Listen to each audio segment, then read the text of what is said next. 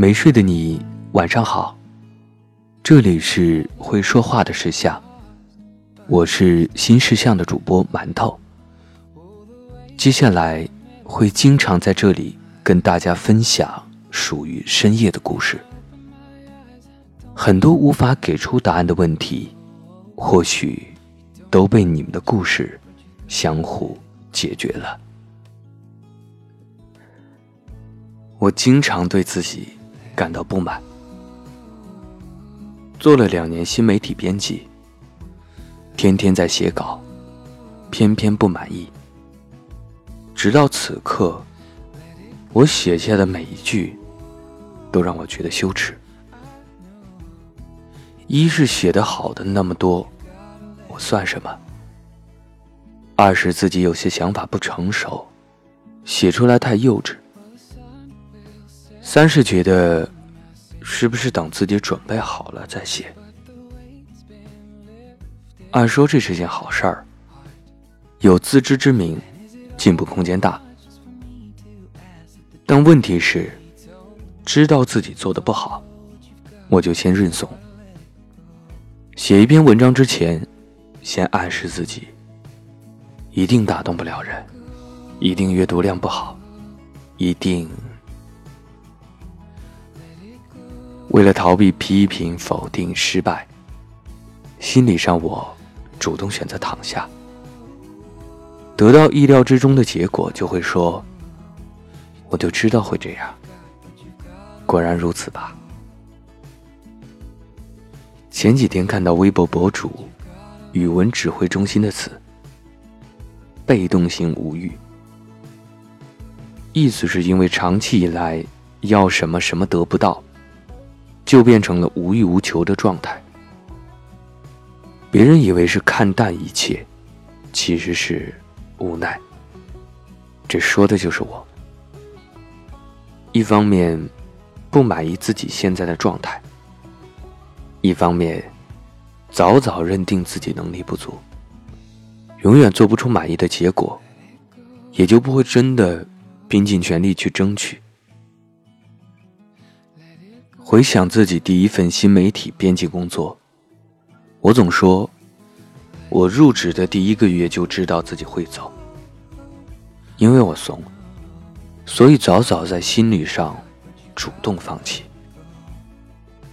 我怕逻辑能力不够，我怕表达不够成熟，所以常常熬夜到凌晨，甚至通宵，写的也是平庸的，别人挑不出毛病。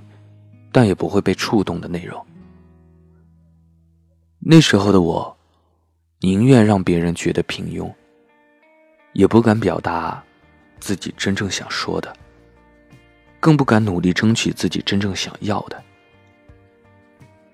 对我来说，虽然心酸、不甘，但要我承认失败，比让我开始做事、迎接成功容易得多。不过就是承认一句，我就是个普通人嘛。我的同事宋温暖，从小就想去日本生活。曾经，他连说也不敢和人说这件事。现在，开始和一个朋友列起了去日本的大纲。他一直不敢说自己喜欢的。因为曾经的生长环境，让他不敢想。毕竟，没说之前，自己还是个普普通通的小女孩。说了之后实现不了，那就是真的丢人了。曾经，家人对他最大的期待，就是他去读离家十五分钟的大学。每说起这件事儿，他也总是皱着眉头。摇摇头说：“家里真是个灰突突的地方啊。”同时，日本动漫鼓励着他，《海贼王》里传说有个空岛，所有人都知道，所有人都不信，直到那几个小孩坐着船飞上了天空，发现了空岛。宋温暖一直记得空岛。他坚持要出来的勇气，也是那个时候的动漫给的。可能是压抑久了，现在的他就算想，也不敢跟人说了，觉得说出去就实现不了。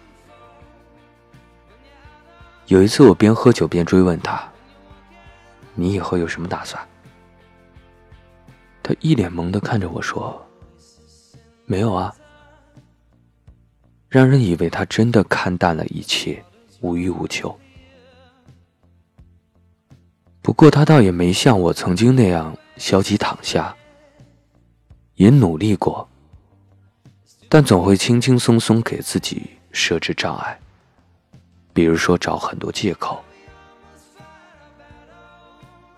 他大一时准备转日语系，结果考了年级第一，连申请书都写好了，但最后没敢提。还给自己找了很多借口，譬如转专业成本太高了，要多交学费，还要再回大一多学一年。家人也不同意，总说。所有人都能在山洞待，你为什么不行？再比如，总是为没做的事儿后悔。前段时间有个考研选题，凌晨一点多，我们还坐在办公室聊。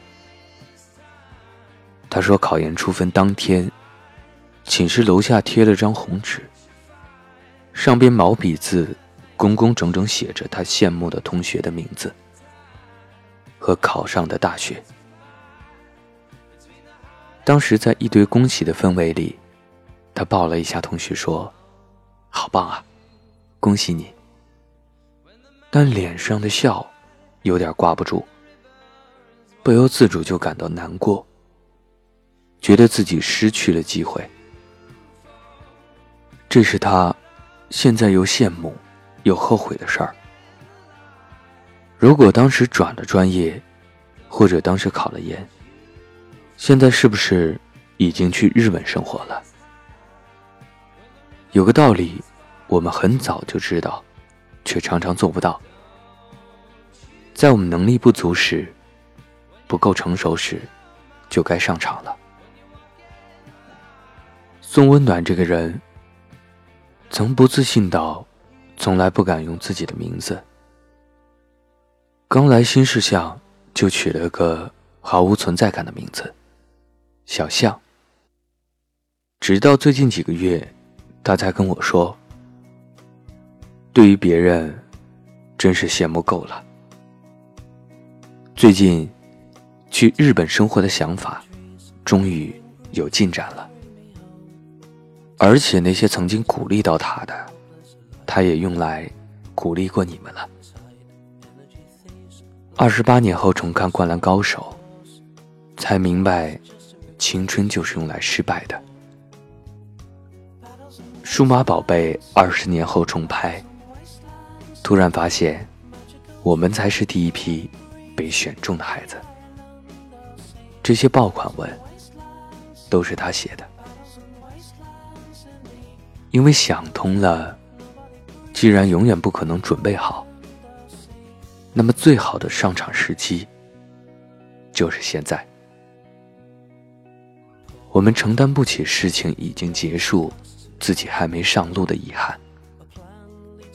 我们还是会提前看到事情最坏的一面，还是会在准备不足、能力不够时觉得羞愧。但想办法避免最坏的结果，才是我们应该做的事儿。对于你来说，可能是想换工作，可能是想出国留学，可能是想学一门外语。对于我来说，是写这篇文章。虽然我依旧觉得丢人，但也记得秋晨曾经在微博上说：“对表达怀有羞耻感，是成长最大的敌人。”人生就没有准备好这件事儿，只有时刻准备着的状态。准备着丢脸，准备着失败，准备着无限接近真正想要的未来。Some wastelands in the magical tree. Nobody grieves.